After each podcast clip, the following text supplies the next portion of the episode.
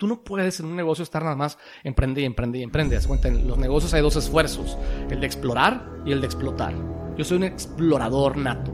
Y la exploración es la administración, ¿no? que no es lo que más me interesa en la vida. Entonces yo dije, este negocio ya no me necesita tanto, yo necesito llevar mis comezones de administración hacia otros campos. Sabemos que el aprendizaje te vuelve inmortal. Y para ganarle esta batalla a la ignorancia, hoy vamos a viajar directamente al Olimpo. Platicaremos con un coloso experto en su área y aprenderemos la estrategia maestra para tener éxito en cada proyecto. Estos secretos son para ti, que quieres dejar un legado en este mundo. Yo soy Raúl Muñoz. Bienvenidos al podcast Titanes.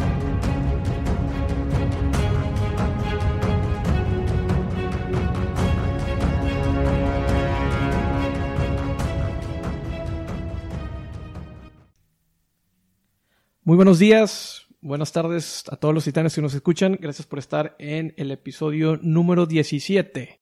En esta ocasión tenemos un invitado que, pues con toda su mindset y con todo su pensamiento crítico, ha desarrollado diversas marcas y pues tiene una historia bastante interesante. Y bueno, quiero presentarles a Michael Novak. Michael, bienvenido a Titanes Podcast. Muchas gracias, Raúl. Encantado de estar aquí platicando contigo este, y de platicar con toda tu audiencia. Michael, quisiera que comenzáramos con el inicio, la historia. ¿Cómo, inicias en todo este camino de tanto del emprendimiento, negocios? O sea, ¿qué es lo primero que pasa en, en, tu, en tu camino? Bueno, es una, es una historia que, larga que voy a tratar de ser corta. Ok, sí, sí, sí. Pero básicamente yo crecí en, en, el mundo de la creatividad y de la educación. Mi, papá, no sé de dónde sacó la idea de poner una escuela de diseño en los 70s, que se llama CEDIM. Eh, y cuando digo crecí, me, me, refiero a que pues era su vida, ¿no? Y nosotros pues vivíamos, eh, orbitábamos alrededor de, de, del CEDIM. Entonces, eh, yo iba al colegio en la mañana, en la tarde, en lugar de ir a mi casa a jugar con, con, con los vecinos, como, como yo quería, pues tenía que ir a pasar la tarde en el CEDIM porque ahí estaba mi papá y mi mamá trabajando y no había quien me cuidara, ¿no? Ni a mí ni a mi hermana. Entonces me tocó crecer literalmente ahí y luego, conforme la escuela fue creciendo, eventualmente se fue a una casa más grande. No quiero platicar toda la historia del CEDIM, pero pero nosotros vivíamos en la escuela, literalmente adentro de ella, como por cinco años. Entonces me tocó crecer ahí. Entonces, cuando, cuando yo decido que estudiar, siempre me interesaron tanto los negocios como la, como la creatividad. Eh, y decidí irme por los negocios primero. Y para darme cuenta que había parte de los negocios que me gustaba. Estudié administración de empresas. Eh, toda la parte, toda la teoría de negocios me encantaba, pero toda la parte, digamos, contable y, y más aburrida no me interesaba. Entonces la, la comezón eh, creativa me llevó a decir, bueno, me voy a cambiar arquitectura. Después de dos años, me cambié arquitectura y, y, de alguna forma yo siento que la arquitectura es una disciplina de diseño un poquito más robusta que, que otras y más cercana como a, a, mis preferencias. Me enamoré de la arquitectura y cuando yo estaba listo para, para buscar trabajo en, en, un despacho de arquitectura, yo quería irme a Londres a trabajar para una arquitecta famosa que se llama Sahadid. Este, y mi mamá me dijo, pues, mi papá falleció cuando yo tenía 14 años. Y me dijo, pues, tienes que entrar al negocio familiar. A mí no me gustaba la idea, ¿no? Porque yo decía, chin, o sea, para mí era una escuela como de cojines, cortinas y vestidos, ¿no? Y yo quería que la creatividad tuviera impacto a otro nivel. O sea, yo sentía, a los diseñadores nadie los respeta, Y yo no me quiero dedicar a eso, ¿no? Son rasgos cuando entro a, a, trabajar al CEDIM, lo dije 15 años, era una época en la que empezaba a cambiar un poquito la percepción acerca de la creatividad. Entonces, se hablaba mucho de innovación, Steve Jobs había regresado a Apple, se lanzó el iPod, eh, todo el mundo del dot-com y todas las empresas de Internet empezaban a nacer. Entonces, empezaba a quedar claro que había una relación entre creatividad y negocios que se llamaba innovación. ¿no? Entonces, descubrí muy temprano, muy temprano quiero decir para México, mi vocación hacia la innovación. Primero, empezando por Design Thinking, ¿no? Design Thinking lo descubro por ahí del 2002 y digo, esto quiero que sea mi vocación y yo quiero que esta escuela sea una escuela no de diseño, sino de Design Thinking. La bronca es, ¿qué es Design Thinking? ¿Cómo lo aprendo? ¿Y dónde saco gente que me ayude? No había. Entonces, pues ahí fuimos avanzando, eh, eh, primero empíricamente y después buscando ayuda internacional.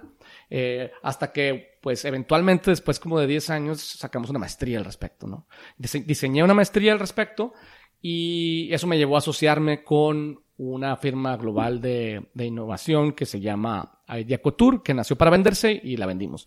Entonces, en el camino descubrí que yo tenía la, vocación de, ser emprendedor porque yo era como un emprendedor interno dentro del CEDIM, para bien y para mal.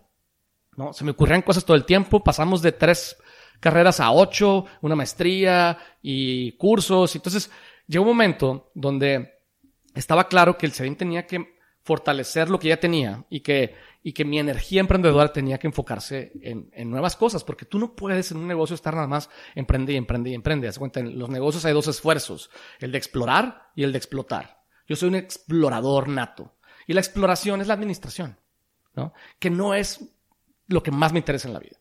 Entonces yo dije, este negocio ya no me necesita tanto, yo necesito llevar mis comezones de administración hacia otros campos. ¿no? Y fue cuando tomé la decisión de entrar en la consultoría eh, para, como, como un emprendimiento con una firma global que yo sabía que nació para venderse, pero fíjate, casualmente, el año que me, que me decido salir de la operación del CEDIM, eh, a, a, los 12 meses y medio más o menos, 18 meses, se vende esta empresa, nació para venderse. Tú, yo, estaba obligado a vender mi parte y un año y medio después de haberme salido de, de, de, de, lo que fue el inicio de mi carrera, dije, ¿y ahora qué hago?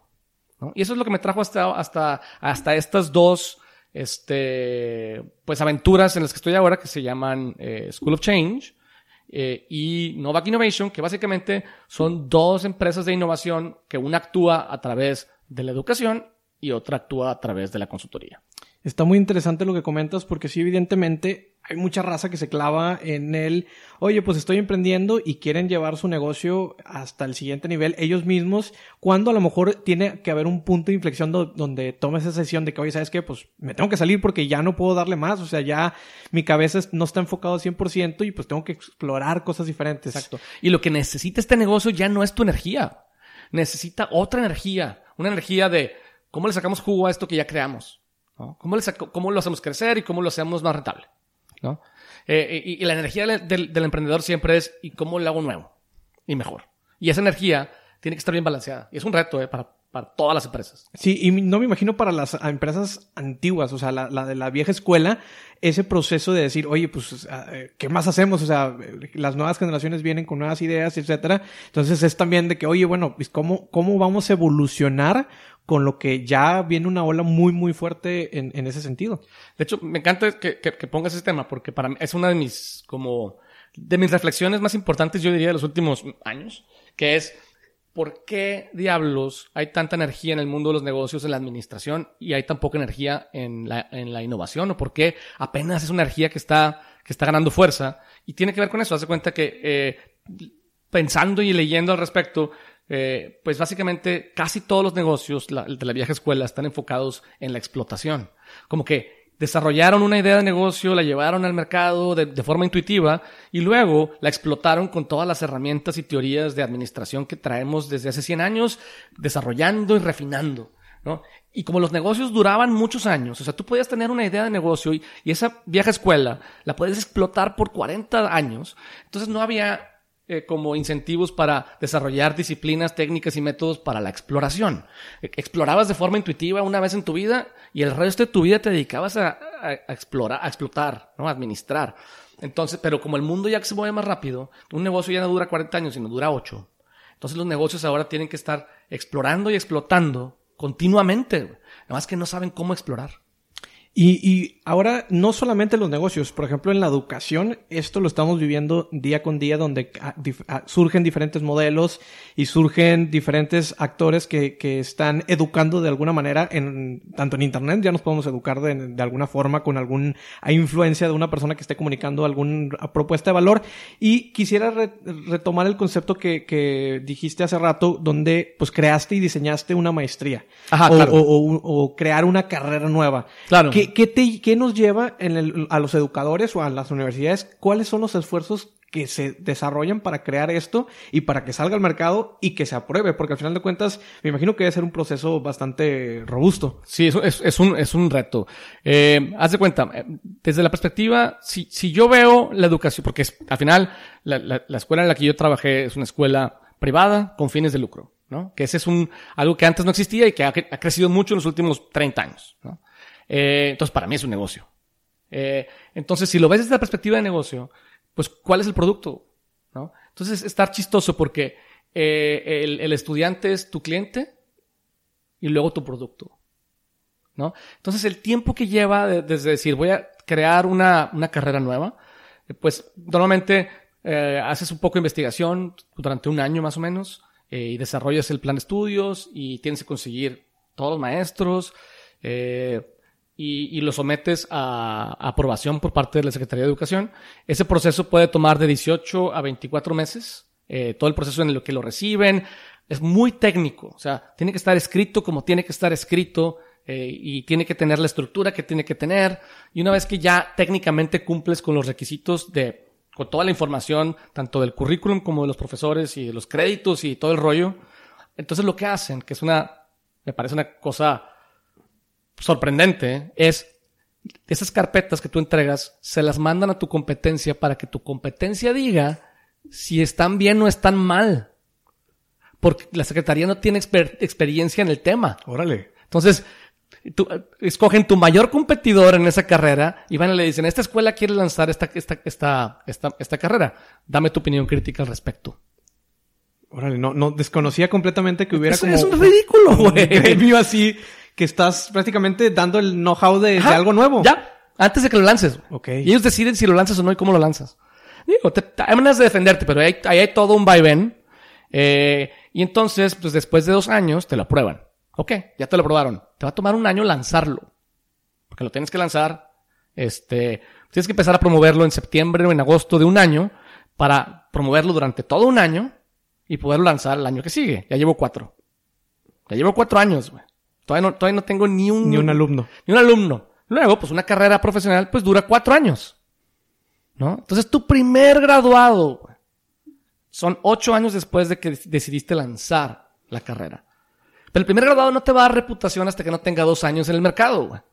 Entonces tu carrera empieza a ganar reputación después de 10 años. O sea, si vemos al estudiante como producto de, de, de la educación, es el ciclo de desarrollo de producto más largo de la historia, güey. Se vuelve irrelevante para cuando sale. Sí, porque al final de cuentas los conceptos, la, la, la, temática que hayas visto, los temarios, se vuelven obsoletos. ¿Por qué? Porque a como estamos avanzando cada, vez claro. más rápido, salen nuevos términos, nuevos materiales, etcétera. Ahora, en, en tiempos en los que la ley educativa eh, se generó, la que hoy nos rige, aunque ha habido reformas, pues el, el, mundo se movía más lento y no había tanto problema. O sea, te tomaste 10 años en llegar a, a, a, a, tener algo de experiencia laboral, tú como producto de esa carrera, pero tienes otros 30, ¿sabes? Para sacarle jugo a eso y irte como, ir, pues ir, ir, ir aprendiendo cosas nuevas en el camino, pero no tantas.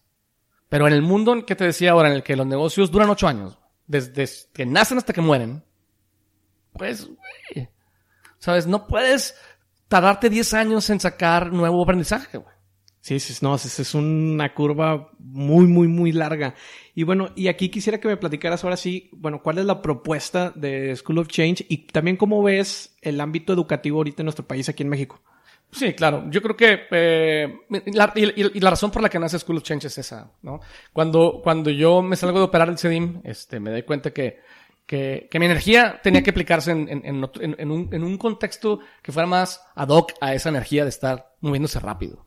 Eh, y, y hace cuenta, yo ahora hago la, la, la, analogía, ¿no? Pero antes de hacerla, déjame te aclaro algo. Es la educación académica tradicional, las carreras y las maestrías son súper importantes y son, y tienen un propósito en el mercado. ¿no? O sea, yo no creo que ahorita, en el corto plazo, nada las esté sustituyendo todavía. En el futuro yo creo que sí, pero por pronto no. Eh, entonces nunca hago la recomendación de que no estudies, al contrario. Pero sí creo que una vez que sales al mercado, ¿no? Hace cuenta, si, si, si, viéramos, si hiciéramos esta analogía, eh, la escuela es como un autobús escolar, ¿no? Que va a una velocidad. Y el mundo es como un tren bala, que va a otra velocidad. Entonces tú brincas del autobús escolar al tren bala y en el camino, o sea, en, en medio de los dos hay un hueco, güey, ¿no? El mundo va muchísimo más rápido que la escuela. Al mundo, yo lo que digo es, a las industrias les vale madre la educación, ¿no? No tienen por qué preocuparse por ella. Entonces, cuando sales, hay un gap, ¿no? Y ahora, ¿cómo le hago? Porque este mundo que va tan rápido requiere que haya una fuente de aprendizaje constante este, para poder estar siempre competente respecto a cómo se está cambiando el mundo desde el punto de vista social, tecnológico, económico, ecológico, político, legal. Oye, y está cabrón porque eh, cuando vas a pedir trabajo recién egresado, que vas a pedir trabajo, te piden, oye, tres años de experiencia, cinco años de experiencia, y es ese gap que tú comentas, o sea, que, que es a lo mejor el aprendizaje no formal, pero pues sí el aprendizaje eh, con experiencia y etcétera. Entonces, es ese gap que comentas que creo que por eso las empresas es de que, ah, no me importa que haya salido con tanto y que seas el mejor promedio, a mí me importa, o sea, que, que tengas la experiencia. Y fue, fue una de las cosas que detectamos en Sedim y por eso todo el modelo de Sedim se convirtió en un modelo de, basado en proyectos. O sea, tú hacías un proyecto y las siete materias que veías en el semestre se conectaban a ese proyecto que era un proyecto real con una empresa. Entonces, cuando tú salías, salías sabiendo corriendo proyectos reales para empresas reales eh, durante los últimos, este, perdón, durante los últimos tres, cuatro años de tu carrera. Entonces, salías con cinco proyectos en tu, en tu portafolio de experiencia, aun y cuando eras estudiante. Entonces, y las mismas empresas con las que hacían esos proyectos empezaban a contratarlos. Pero esa es otra historia, ¿no? Ese fue el modelo que construimos en aquel entonces. Pero sí, en, en, en las escuelas más tradicionales, pues sales a ver qué onda, ¿no? Y entonces, ¿qué es lo que hacen las empresas? Dicen, pues ven y trabaja para mí, no te voy a pagar porque, porque necesito que aprendas. Y tú dices, ah, chinga, pues que no pagué una lana por aprender. Sí, sí, sí.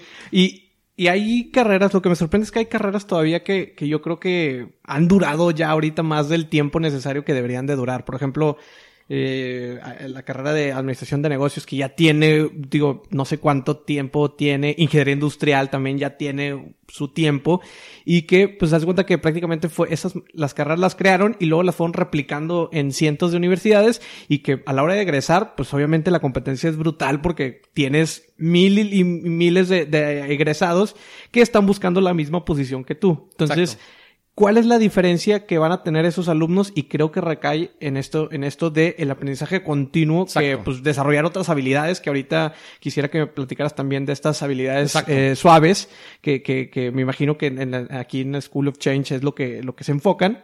Y pues que es un mundo ahorita, como tú comentas, muy rápido, que pues tienes que estar prácticamente pegado y cambiando conceptos, investigando todos los días, viendo cosas nuevas. Un, educación, por ejemplo, esto de los podcasts es una manera de que te puedes educar. Yo siempre lo digo eh, de muy manera muy rápida en el, en el carro, en el tránsito, y pues vas ahí y aprendes un concepto nuevo y con ese concepto nuevo que aprendas lo vas a poder aplicar si, si, si es necesario para, para tu vida diaria. Entonces, tan sencillas como esas, leer libros, investigar artículos, etcétera, ver contenido de valor, sobre todo que también hay muchas personas que comparten y que es una manera de aprendizaje. Entonces, esos, ese, ese tipo de aprendizaje que a lo mejor no es el tradicional, creo que es el que te da valor y te va a dar ese extra. Totalmente. Y entonces por eso existen esas dos, ¿no? Retomando la, la, la, pregunta inicial antes de que me distrajera con la analogía, que es, por un lado, nosotros somos una empresa de innovación, por así decirlo. Eh, tenemos una rama de consultoría que se llama Novak Innovation que ayuda a las empresas a explorar nuevas cosas que están acostumbradas a explotar. No tienen la habilidad de explorar, lo hacemos por ellos. Les ayudamos a sacar nuevos productos, nuevos servicios, nuevas experiencias, ¿no? Eh, y por otro lado, está la, la rama educativa que es School of Change, que básicamente es enseñamos todas estas habilidades de exploración a líderes y a, emprendedores, ¿no? Para que desarrollen los skills. Entonces, por un lado lo hago por ti, por otro lado desarrollo los skills. Esos skills suaves, al final, yo, tengo todo un, discurso que a lo mejor te ha tocado escuchar al respecto, pero lo voy a tratar de resumir, que básicamente es, eh, cómo tiene que cambiar el rol de las personas, nuestro liderazgo eh, en, en, este mundo nuevo que se mueve rápido. Pues bien rápido yo te diría, pues esos skills suaves tienen que ser el liderazgo está cambiando de ser reactivo a ser proactivo. Con esto quiero decir, eh, la administración es por diseño reactiva. Y lo digo con intención de crítica, pero también justificándolo. Imagínate, la administración es, es, la, es, eficiencia de productividad. Y para eficientar y hacer productivo algo necesito correr un ciclo productivo, ver mis resultados y reaccionar. O sea, rectificar el camino. Y luego correr otro ciclo productivo, ver los resultados y reaccionar. ¿no? Entonces, reacciona a los datos. Por, por diseño, la administración es reactiva y el liderazgo actual, tradicional, es reactivo. Pero la bronca es que el futuro viene en friega y las compañías estamos acostumbrados a los datos y dices, ¿cuáles son los datos del futuro? Y pues no hay datos, sobre el futuro. Entonces, tenemos que pasar de ser reactivos a ser proactivos. Y esto es, ¿cómo leo las cosas que están pasando en el mundo de los negocios hoy y poder entender qué vectores de cambio van a afectar mi industria y poder proactivamente encontrar las oportunidades y las implicaciones que hay para mí, ¿no? Para poder prevenir, ¿no? Y prepararme para dos o tres tipos de futuro y tener todo listo para ello, porque va, va, va a pasar. Y no, esa es una de las cosas que hacemos. La segunda es, ok, y en ese contexto, yo tengo que entender muy bien cómo cambian las necesidades de mis clientes. Y no, no sé hacerlo, güey. No, cuando quiero entender a mis clientes, voy y les pregunto qué quieren. Y la gente no sabemos lo que queremos. Porque somos una especie súper adaptable. ¿No? Somos una especie que no se da cuenta de los problemas que tiene porque se adapta. Entonces, si me preguntas qué quiero, no sé. Pero entonces les enseñamos a observar a sus clientes para poder identificar lo que sus clientes necesitan. Fíjate, lo que la gente hacemos es cuando necesitamos algo que una empresa o compañía o marca no nos da, compensamos. ¿no? Nosotros hacemos un trabajo de compensación y cuando lo identificas, encuentras una necesidad. Y, podemos clavarnos ahí mucho más, pero te quiero dar la respuesta y terminar de decirte. Eh, la tercera habilidad que creemos que es importante es la agilidad. ¿no? En el mundo de la vieja escuela es la burocracia, porque la burocracia busca proteger lo que ya funciona. Pero no puedes proteger y querer crear al mismo tiempo. Entonces, crear cosas nuevas requiere todos estos métodos de experimentación, lean, agile y demás, ¿no? Cómo crear y quitarle el veneno, güey. Quitarle el riesgo a lo nuevo en pequeño. Que eso es algo que las compañías no están acostumbradas a hacer. Y por último, una vez que ya tienes algo que funciona, ¿cómo se lo dices al mundo? Güey? No, eh, lo nuevo necesita amigos, como decía la película de Ratatouille, ¿no? Eh, entonces, ¿Cómo le haces para, pero la gente nos resistimos al cambio naturalmente? ¿Cómo le haces para decirle a la gente por qué vale la pena lanzar este nuevo producto, por qué vale la pena comprarlo, etcétera, ¿no? Entonces, esos son cuatro de los skills importantes, ¿no? El ver el futuro, el entender las necesidades de tus clientes, lanzar de forma ágil y persuadir.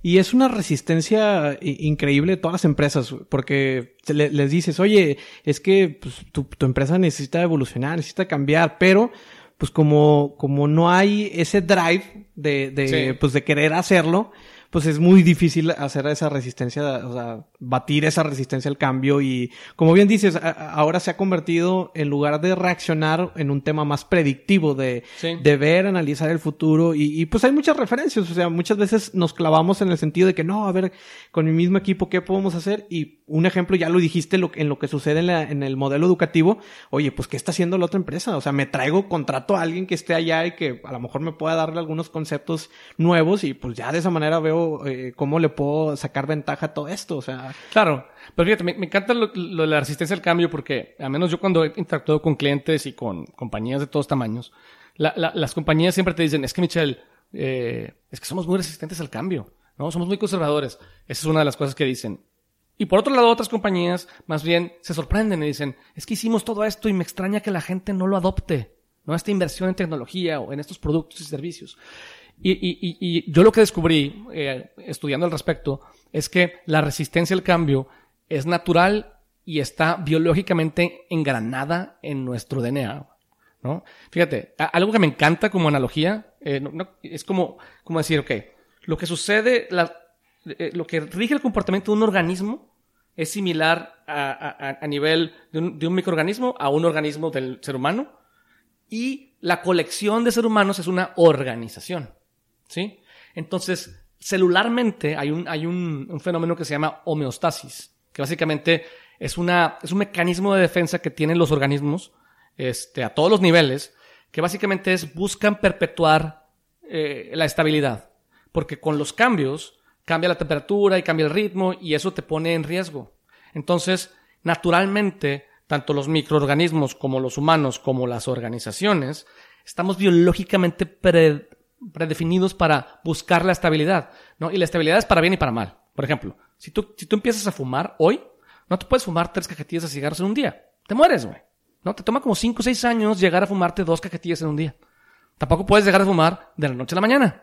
¿Por qué? Porque cuando empiezas a fumar hay una homeostasis que se resiste a este cambio, que te está cambiando el ritmo cardíaco, la temperatura y demás. Y luego, eventualmente se adapta con el tiempo. Y después, cuando quieres dejar de fumar, también hay una homeostasis que se resiste a dejar de fumar. Se resiste a lo bueno y a lo malo. ¿No? Entonces, lo mismo pasa en las organizaciones. Sí, la verdad es que, eh, y es un, vivimos en, en grupos, hemos vivido en civilizaciones y que pues siempre se han, o sea, nos convertimos de eh, eh, exploradores a sedentarios. Sí. Eso es un suceso que sucede así a los inicios de nuestra civilización. Y con ese, con ese concepto de sedentarismo, pues haz cuenta que los, los humanos, la, sociedad, pues está muy acostumbrada a estar en un tema de confort, en un tema de comodidad. Y que es comodidad puede ser muchas cosas, no tiene que ser de que, oye, bueno, pues eh, la misma casa, oye, pues a lo mejor matrimonio, oye, pues hijos, y pues que vayas cumpliendo a lo mejor con el canon social que nos, que nos venía diciendo, ya es un, un sentido de comodidad.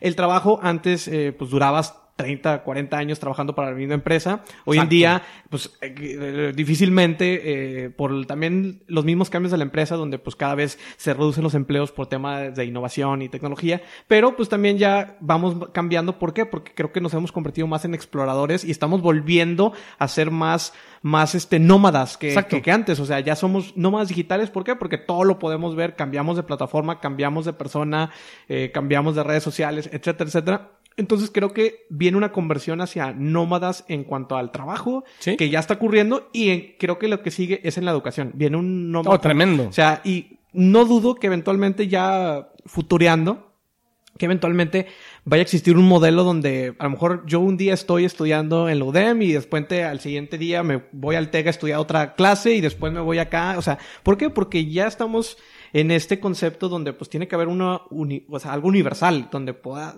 puedas estar en todos lados y que en el menor tiempo posible. Exacto, y continuamente. Y continuamente, sí, sí, sí. ¿No? O sea, exactamente, lo que estás diciendo es como decir, siguiendo con la, analogía biológica, es como decir, si el charco en el que vivimos, ¿no? Si somos bacterias, vamos a suponer, ¿no? Si el charco en el que vivimos está estable, entonces no hay una razón para cambiar. ¿no? Las bacterias, hay, microorganismos que se, clonan. La forma más eficiente de reproducirte es clonarte. Y si el charco no cambia el pH o la acidez, entonces esta bacteria sigue dominando el charco sin cambiar. Pero si, cambia la acidez o el pH del charco, entonces se crean las condiciones para que entre un virus. Entonces ese virus, si todas las células son iguales, todas las microorganismos son iguales, un solo virus puede matar todas. Entonces, los microorganismos empiezan a cambiar, ¿no? Y empiezan a reproducirse otra vez de forma macho y hembra, ¿no? Y naturalmente, porque cuando te reproduces naturalmente, pues hay variación genética, que es la innovación biológica, güey. ¿No? Que es súper ineficiente, güey. ¿No? ¿Sabes cuántas, sabes, cuántas, nosotros ganamos la carrera de nacer cuatro, cuatro, 400 trillones a uno, güey. Esa es la, la, la innovación biológica, eso es lo que implica, güey. ¿No? Pero las empresas queremos hacer innovación eficiente y la innovación nunca nace eficiente. Oye, sobre todo eficiente y rápida, porque también es, quieren que, o piensan, o pensamos que es un proceso como de la noche a la mañana y que de repente vamos a ser innovadores, de repente ya vamos a, a convertirnos en un mundo digital y la realidad es que, pues, no, o sea, también es, es, es duro y es un proceso, digo, no es un proceso lindo, que aunque lo, digo, que haces el proceso de labor de venta y etcétera, de que sí, mira, vamos a hacer, la verdad es que, la verdad es que por detrás estás de que no, hombre, les va a llevar de que la fregada porque, porque es un proceso duro y que hay muchos empleados que no van a soportarlo, sobre todo, porque no estamos configurados de esa manera. Exactamente. Y yo te dije la tontería, es cuatro trillones a uno, ¿no? Este, pero bueno, sí, exactamente. Entonces, eh, es difícil, es difícil, no estamos acostumbrados, pero como está cambiando el mundo, entonces, fíjate, está cambiando el, ritmo de la vida y está cambiando las preferencias de la gente. conectado con lo que dices, eh, el fenómeno, por ejemplo, de los millennials y los centennials en el trabajo, como las compañías nos quejamos de que se aburren muy rápido, quieren cambiar de puesto, no me duran en la empresa y la demás. En realidad es, es los nuevos organismos configurados para un ritmo distinto y los viejos organismos resistiéndonos. ¿No? Ahí, ahí yo creo que las empresas deberían de ser promotoras para que sí se queden, para hacer cambios, o sea, de ah. puestos, o sea, ver la manera, ¿no? De, ¿Cómo te doy lo que necesitas? ¿no? Y cómo leo esto no como un problema, sino como un síntoma que el mundo me está diciendo, este es el nuevo ritmo al que se mueve la vida y tú tienes pues que aprender a moverte a este ritmo y, y, y, moviendo, o sea, llevándolo al tema de los nómadas digitales que me parece fascinante, las implicaciones que hay a nivel negocio, este, y educativo también para, para, para los nómadas digitales es que imagínate, ¿por qué crees tú que ahora la, la economía de escala de, de o, perdón, no la economía de escala, los network effects, ¿no? Que nacen en el mundo digital ahora se están manifestando en el mundo físico. ¿A qué voy con esto? Por ejemplo, eh, ¿por qué WeWork quiere físicamente estar en tantos países? ¿O por qué, eh, digamos, gimnasios como Soul Cycle no tienen que estar en todos lados? Por los nómadas digitales. Si yo tengo mi cuenta en Netflix a nivel digital, yo, yo voy de viaje, ¿no? Y voy a estar un mes en otra ciudad y me llevo mi cuenta en Netflix. Y con eso veo la tele. No necesito otra cuenta. ¿no? O no es como que mi cuenta de cablevisión que se quedó, perdón, cablevisión, de cable que se quedó en mi casa, ¿no? Este. No te lo puedes llevar. Entonces lo mismo con el gimnasio. ¿Por qué me voy a meter al gimnasio de mi tío Pepe? ¿No? Si estoy un mes en una ciudad, otro mes en otra, entonces me meto al gimnasio que está en todas las ciudades, ¿no? O me meto al WeWork, ¿no? Porque WeWork es mi oficina donde quiera que esté. Entonces, esa, esa, esa naturaleza nómada de los jóvenes, que ahora están, o sea, cada vez tienes tu casa y lo que tú quieras, ¿no? Pero, pero pues, ¿cuánto tiempo estás en tu casa? Entonces, está teniendo implicaciones en cómo, cómo, cómo modelamos el negocio en el que estamos, ¿no? Creo que es un punto muy importante el que tocas porque hay que estar, eh, eh, ser descubribles y estar en, en todos los lugares lo mayor posible. Y creo que esos negocios son los, los realmente escalables. Exacto. O sea, entonces, por ejemplo, el caso de Uber de, oye, pues, ¿para qué tengo carro? Pues si me puedo mover. Claro, en- mi en- carro se queda en Monterrey y me la paso de viaje. Ah, pues Uber es mi carro donde quiera que esté. Netflix es mi tele donde quiera que esté. WeWork es mi oficina donde quiera que esté. Airbnb. Airbnb es mi casa donde quiera que esté. Y sobre todo que es casa, que es, Sí, que es el concepto de sí, que, oye, porque al final de cuentas, eh, pues digo, el hogar es donde pues, tú llegas y, y te estableces, entonces creo que ha- han aportado bastante, bastante concepto interesante. De- Regresando al tema de la educación, pues, ¿cómo le hago para que la educación esté donde quiera que esté? ¿no? Y por eso, pues, está ganando mucho, eh, mucha fuerza los podcasts. Por eso está ganando mucha fuerza todo el contenido digital en general, que es muy informal, pero también la, la, la educación, pues, claramente se está yendo hacia la parte de educación a distancia y que, y que no hay una fórmula ganadora, güey. ¿No? Hay, hay negocios que, que tienen tiempo entrándole al tema de, de la educación a distancia y que están valorados en un billón de dólares, creo que Coursera, no me acuerdo, recientemente leí algo así. Yo siempre leo cosas y luego digo lo que entendí a grandes Datos- rasgos. datos I'm diferentes. sorry, güey. No, Yo no también, soy muy preciso, güey. No, yo también siempre. ¿no? 400 trillones me pasé de lanza, era 4 trillones a uno. Este, en el caso de las posibilidades de nacer. Eh, pero, eh, pero no hay, o sea, el problema es que cuántas personas empiezan un curso y lo, y lo dejan, güey. Porque el problema es, o sea, yo creo que el problema de la educación ahorita es, no es la tecnología para poder aprender a distancia. El problema de la educación ahorita es engagement. Entonces, ¿qué podemos aprender de los creadores de contenido que realmente te tienen engaged, como tú y como toda la gente que se dedica a los podcasts y a sacar videos y, y, Y publicar, sí, y publicar todo el tiempo y traerlos al mundo de la educación a distancia? Podemos aprender que sean microepisodios en lugar de que sean programas de cuatro años. Podemos aprender que estén llenos de entretenimiento y edutainment. Eh, podemos eh, asegurarnos que tengan la relevancia que necesita la audiencia para poderlo aplicar al día siguiente, en lugar de que sea un mindset que eventualmente vas a usar, como sucede en las maestrías. Entonces, todo eso es el futuro de la educación y esa es la apuesta a la que nosotros le estamos tirando, ¿no? Estamos hoy presenciales, pero, pero la lo presencial es una excusa para irnos a lo que sigue. Me gusta mucho, sobre todo el concepto, digo, sigo mucho School of Change y todos los programas y, y eventos. Eh, por ejemplo, tienes este evento de Toolkit Nights, donde Sí. pues es una sesión y, y me gusta mucho porque existen los eventos tradicionales donde, bueno, sí, ven y te doy una conferencia y digo, la realidad es que no haces nada si no, si tú por iniciativa propia lo llevas afuera y empiezas a trabajarlo. Pero los Toolkit Nights me gusta mucho, ¿por qué? Porque es una sesión realmente de trabajo y, y, y y es algo que dices, oye, pues bueno, vo- voy a dedicarle, o sea, porque no es una conferencia, voy a dedicarle y voy a trabajar y voy a ir con el mindset para ir a trabajar. Entonces, ese concepto, yo al menos aquí en México no lo había visto, no sé si lo trajiste de algún lado. No, lo, que hicimos fue, cuando estábamos buscando eh, desarrollar la propuesta de valor de School of Change, queríamos entender, uno es, ¿qué necesita la audiencia? O sea, los clientes en este caso, ¿no? Y lo que necesitan es implementación, ¿no? O sea, la gente toma un curso porque quiere no ser incompetente frente a otros o ganar competencia, ¿no? A veces es negativo, a veces es positivo. Y el problema es que los cursos que hay son 80% mindset, 20% implementación. Y nosotros dijimos, ¿dónde encontramos in- inspiración para lo contrario? Y, y- y buscamos en, en- en los creadores de contenido y por eso yo he empezado a crear contenido también, porque estoy explorando ese, ese mundo, porque sé que es el futuro de la educación o puedo de ahí sacar cosas. Pero encontramos inspiración en cosas raras como el mundo de la cocina, ¿no? El mundo de la cocina. Hay un, modelo que a mí me gusta mucho, siempre hablo de él, y, que se llama Blue Apron, que es básicamente tú, tú, es una suscripción, llega una caja a tu casa con ingredientes y una receta. ¿no? Para que cocines. Y viene todo listo para cocinar. Entonces, eh, dijimos, ¿cómo podemos hacer eso en la educación? ¿No? ¿Sabes? Como education in a box. Entonces dijimos, ah, la solución es toolkitizar la educación. Y entonces, tratando de mandar el mensaje al mundo de que el futuro de la educación es toolkitizarla, o sea, en School of Change no hay tema que no tenga herramienta, ¿no? Entonces, y nuestra, nuestra estrategia didáctica es tell, show, do, share, que es, te digo la importancia, que es la parte normal de conferencia. Luego, show, te hago un ejemplo para que entiendas cómo se vive el mundo real. Do, te enseño una herramienta para que lo puedas bajar a tu vida personal. Share, lo compartes para poderte dar coaching y feedback, ¿no? Y entonces, así sucede en cada tema de cada masterclass, ¿no? Y, y en el caso de Toolkit Nights es una muestra de eso, ¿no? Entonces vienes y en dos horas vives lo que sería uno de los ocho temas que ves en un masterclass. Ok, sí, también he visto algunos otros conceptos y sobre todo lo que comentabas de que ahora la educación es como una cápsula.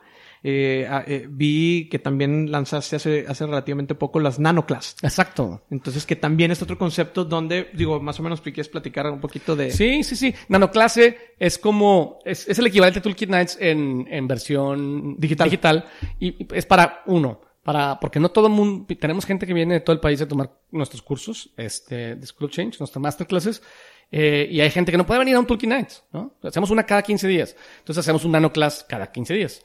Eh, pero también es nuestra manera de ir aprendiendo del mundo del e-learning para ir refinando nuestra propuesta. O sea, siempre pensando en comer nuestra propia medicina. Son prototipos, ¿no? Y entonces, pues, la nanoclase todavía no es tan impactante como el Toolkit Nights, pero ahí la llevamos, ¿no? Y estamos refinando la fórmula, eh, para poder decir, ok, ya, ya tengo la fórmula refinada, entonces ya voy a empezar a lanzar mis masterclasses digitales. Y en el futuro yo creo que que eh, el, el futuro de la educación es una mezcla, ¿no? Entre esta educación a distancia que, que vas a tener donde quiera que estés, pero eh, y el tener la oportunidad de tener eventos comunitarios que complementan esa, ese aprendizaje a distancia, ¿no? Entonces, pues estamos en ese proceso y, y esa es la visión a grandes rasgos, el poder llevar estas, estos programas a todo Hispanoamérica. Ok, ahora sí quiero que me platiques para todos también lo que nos escuchan, eh, cuáles son los programas que tienes, el Customer eh, Journey que tienes dentro Claro. de School of Change. Claro. Hoy, hoy, hoy por hoy solamente tenemos un programa, ¿no? Que básicamente nosotros le llamamos journeys a los programas, es el equivalente a un certificado diplomado, por así decirlo, ¿no? Eh, pero nos gusta llamarle journey para diferenciarnos y también para, para, para mandar el mensaje de que está pensado para tu journey, ¿no? Para tu vida personal, para que tú lo puedas aplicar en tu professional journey every day, ¿no? Eh, entonces, el primer programa que lanzamos es, es, un- es uno de los, vamos a lanzar este, seis programas como estos en los siguientes dos años. Es un programa que, de 64 horas eh, que se llama Creative Leadership Journey, que tiene cuatro masterclasses que de alguna forma ya te describí hace rato. Una tiene que ver con Futures Thinking, que es para pasar de ser reactivo a proactivo. O sea, poder leer los vectores de cambio de tu industria, crear escenarios, implicaciones y oportunidades, ¿no? Y en lugar de estar reactivamente reaccionando a todas las broncas que tienes y diluyendo todos tus recursos y energía, sabes cuáles son las oportunidades correctas y apuestas, sabes, todos tus recursos a la menor cantidad de oportunidades para tener más impacto. Ese es el primero. Y luego el segundo masterclass de este journey es un masterclass de, eh, se llama Customer Jobs to be Done, que tiene que ver con cómo entender realmente lo que tu cliente necesita. Y la mejor forma de explicártelo es la siguiente. Si yo le pregunto a los clientes de una cafetería, como Starbucks, ¿no? ¿Qué quieren? ¿Qué, puede hacer Starbucks para mejorar su vida? Te van a decir cosas. Y son cosas que a lo mejor no son importantes. Te van a decir la comodidad de las sillas o eh, la temperatura está muy fría, yo qué sé, ¿no? Está muy sucio. Pero si observas cómo se comporta un consumidor dentro de Starbucks, te va a decir más, ¿no? Por ejemplo, yo me di cuenta que yo, cuando voy a Starbucks y compro un pan, un, un pan de chocolate, lo pido en una bolsa para llevar, aunque me lo vaya a comer ahí. Y digo, ah, canijo, ¿por qué hago eso? Ah, porque voy a desayunar y trabajar. Entonces, si me lo como desde la bolsa, no, no me mancho las manos. Entonces puedo estar tocando el teclado y la libreta sin llenarme de grasa. Y aparte las migajas caen en la bolsa. ¿No? Entonces no ensucio mi pantalón ni la mesa. Y luego al final, no tengo que andar buscando dónde aviento el plato. Nomás lo tiro la basura. Y si bien no es ecológico, pues al final yo estoy, le estoy diciendo a Starbucks con esto lo que realmente necesito, güey. Lo que realmente necesito son opciones de alimentos que me permitan trabajar y desayunar al mismo tiempo. ¿no? Entonces, ese es el tipo de, de- de estrategias que les enseñamos en Customer Jobs to be Done. Creo que la parte de Lean Experiments, que es el tercer masterclass, está más claro. Hay mucha, hay mucha energía y mucho interés en los temas ágiles. Nosotros nos enfocamos no, no tanto en Scrum ni cosas por el estilo, sino en, en la parte de cómo hacer experimentos y pruebas ágiles, ¿no?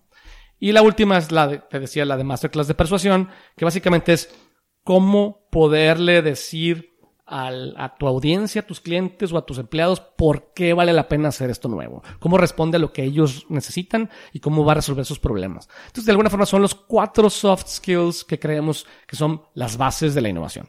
Ok, está, está muy, muy completo y muy interesante porque sí, lo hemos comentado a lo largo del episodio, algún, de cierta manera algunos conceptos de estas masterclass y, y que completan todo este journey. Y bueno, quisiera ahorita que, que pudiéramos hacer una pequeña nano class de, de, de alguno de estos.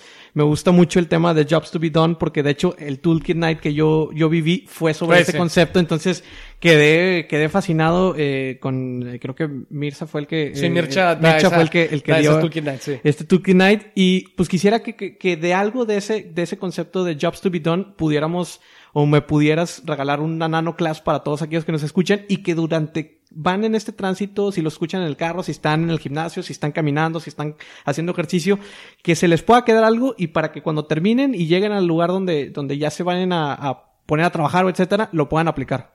Muy bien, sí, bueno, eh, eh, es todo un reto porque aparte, evidentemente no traigo aquí ni, mi- ni mi material ni nada. Claro, pero, claro. Pero partiendo del ejemplo que te daba, no, hay otro ejemplo que se me ocurre que es, por ejemplo, eh, si tú le preguntas a la gente qué quiere de, de la, si, si fuéramos una empresa de yogurt, eh, y, y le preguntas a la gente qué quieres, ¿Por- ¿cómo te puedo hacer que compres más yogurt? Que es la pregunta equivocada. Eh, te van a decir, quiero menos grasa, más azúcar, perdón, menos grasa, menos azúcar, este, más espeso, menos espeso. Te van a decir ciertas cosas que luego dices, se las das y todo el mundo, todas las compañías están compitiendo en lo mismo y se están, en lugar de diferenciando, se están comoditizando más. Pero si observas qué hace la gente, pues te das cuenta que la gente le pone cereal al yogurt o que le pone granola y que y dices, ¿por qué hacen eso? Entonces dicen, ah, porque te van a decir porque me gusta, porque está crunchy, porque lo puedo masticar y todo eso es cierto, pero si rascas y rascas y rascas te das cuenta que porque tienes saciedad. ¿Sabes? El yogurt solo me da hambre para las 10 de la mañana, pero si le pongo un poco de fruta real y le pongo granola, aguanto hasta la una. Entonces, ¿qué necesito? Un yogur ligero que me lleve hasta la una de la tarde. ¿no? Eh, entonces, tomando eso en cuenta, lo más importante eh, en, en la innovación es el product market fit. Es, si tú encuentras lo que la gente realmente necesita, entonces tus iniciativas de nuevos productos y servicios van a tener menos riesgo. Nunca no van a tener riesgo, van a tener menos riesgo, ¿no? Eh, ahora, cuando tú mapeas toda la experiencia de interacción entre tu cliente y tu compañía o tu industria, no vas a encontrar una necesidad como esta, vas a encontrar decenas, demasiadas. Entonces, una vez que ya tienes todo lo que tu cliente necesita, algunas son tonterías, ¿sabes? No todas las necesidades de tu cliente son igualmente importantes y no puedes atenderlas todas. Y eso es lo que me gusta de la innovación, es tú te puedes enfocar en una cosa y yo en otra, en la misma industria y podemos ganar los dos, ¿no? A diferencia del mundo tradicional en donde estamos compitiendo por lo mismo y acabamos viendo quién da más barato, ¿no? Eh, entonces, en el contexto de la experiencia, la nanoclase para mí sería es, hay cinco momentos en la experiencia de tu cliente y todos empiezan con E. Entonces, es un modelo que se llama 5E, 5 Es, ¿no? Y es en inglés porque en español no, he encontrado 5 Es. Entonces, pues, entonces, la primera es eval- evaluate, es encuentras opciones y las evalúas. ¿Cuál es mejor para mí? La segunda es enter, que es cuando entras ya en contacto con la, ya te decidiste por una y estás entrando en el proceso de comprar, en el proceso de, sabes, si es un lugar, entrar literalmente al lugar. Eh, y luego está engage, que es cuando ya estoy comiendo, o cuando ya estoy interactuando con tu clase, o lo que sea. Y luego terminas, es exit. Y después de que ya te fuiste, hay una cosa que te hace regresar, que le llamamos extend, es una extensión. Cinco es, entonces si tú mapeas qué hace tu cliente, en cada una de esas puedes encontrar las necesidades que tiene. Y vas a encontrar 20, 30, 40, 50. Mi recomendación es, enfócate en tres. ¿Cuáles tres? Las que sean más importantes para tu cliente y que nadie más esté atendiendo.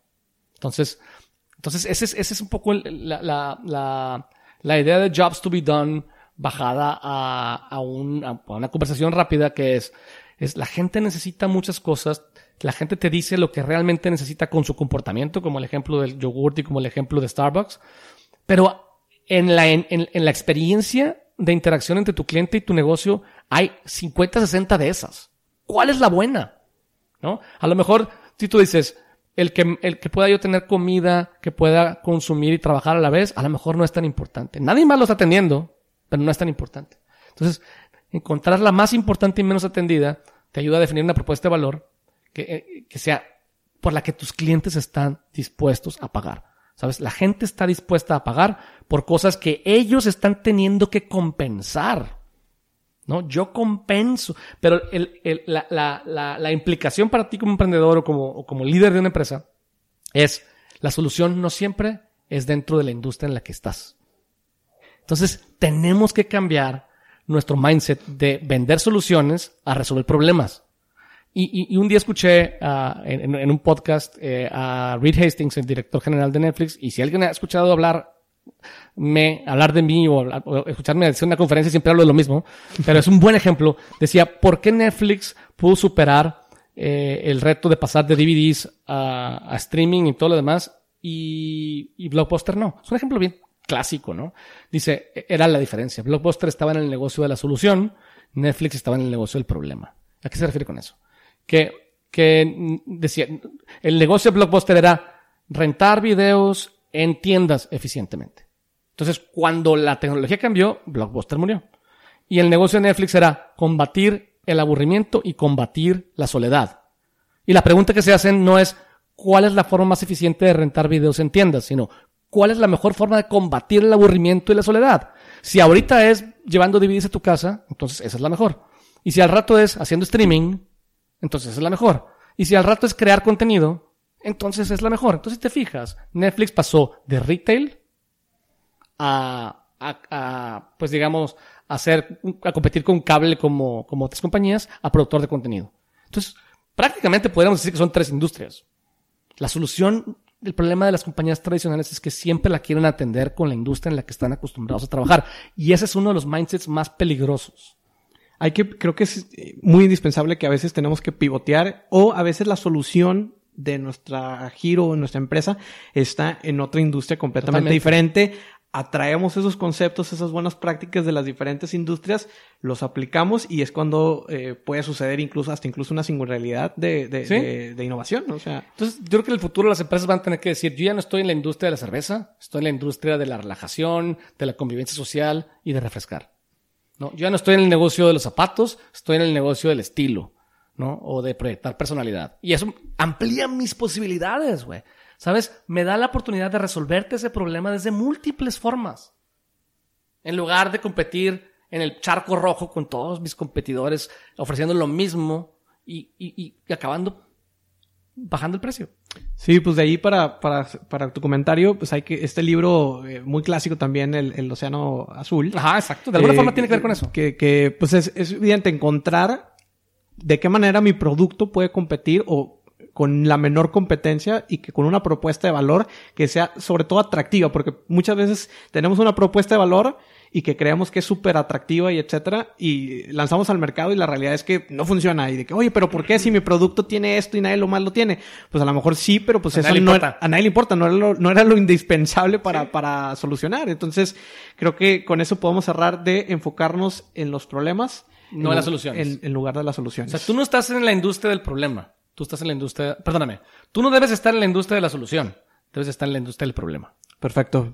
Michael, muchas gracias por esta, esta charla y quisiera que nos dejaras tus redes sociales para que te puedan ubicar también las, las de, las de tu, todos tus emprendimientos y negocios. Sí, claro. Mira, eh, personalmente yo he estado lanzando contenido últimamente y, y eh, dependiendo de qué red uses, pues en, en, en Instagram estoy en Michael García Novak. Este, School of Change está en Instagram como School of Change. Eh, School of Change MX. Novak eh, está como Novak Innovation, de hecho es tú más fácil. Eh, y, de hecho son más o menos los mismos usuarios para las diferentes redes sociales. Yo subo contenido pues todos los días prácticamente. Eh, hoy no y ayer tampoco porque ayer grabé un podcast y hoy otro contigo. Pero básicamente trato de subir tres, cuatro veces por semana videos, reflexiones. Eh, algunas de ellas hasta aquí ya te las compartí. Entonces eh, pero bueno, eh, en los últimos seis meses he subido contenido todo el tiempo, también en Novak y en School of Change. Pensamos que sí, las redes son para que encuentres información sobre nosotros, pero también para que nosotros te podamos dar valor y que ese valor sea una muestra de lo que puedes aprender. Sí, la verdad es que sigan el contenido tanto de, de Michael García Nova como de sus redes ahí de, de School of Change Innovation. ¿Por qué? Porque el contenido, como bien comenta, eh, aporta mucho valor y pues en, en cinco, cuatro imágenes aprendes un concepto diferente y pues eso ya, ya te suma en tu día a día en el aprendizaje. Entonces, bueno, pues esto ha sido el episodio número 17 con Michael García Novak estamos grabando aquí desde School of Change. Eh, vamos a subir algunas fotografías ahí de, de y videos de la, la, locación de aquí. La verdad es que es un concepto bastante interesante y bueno, no dudo que próximamente también esté por aquí eh, instruyéndome en algún tema. Claro, gracias Raúl. Perfecto. Pues bueno, Michael, ¿algún comentario para cerrar? No, nada, yo nada más, este, mi, mi comentario sería, eh, tengan conciencia de que el mundo se mueve más rápido y de que el, el futuro de los negocios es el balance correcto entre la exploración y la explotación, o sea, entre la, entre la innovación y la administración. Los dos son importantes. Uno te lleva a encontrar las oportunidades correctas y otro te lleva a sacarle jugo y rentabilidad. No, ese balance es diferente para todas las industrias y para todos los tamaños de empresas. No hay una receta única, tú tienes que contar la propia. Perfecto. Pues bueno, muchas gracias Michael por tu tiempo y gracias a, todos los titanes que han llegado hasta este episodio. Por favor, síguenos en redes sociales, arroba titanes podcast, para que puedan ver todo el contenido que también publicamos ahí de, y todas las entrevistas que, que, hacemos a emprendedores, dueños de negocio. Por favor, cualquier comentario, por favor, háganlo saber y pues, nos vemos en la siguiente transmisión.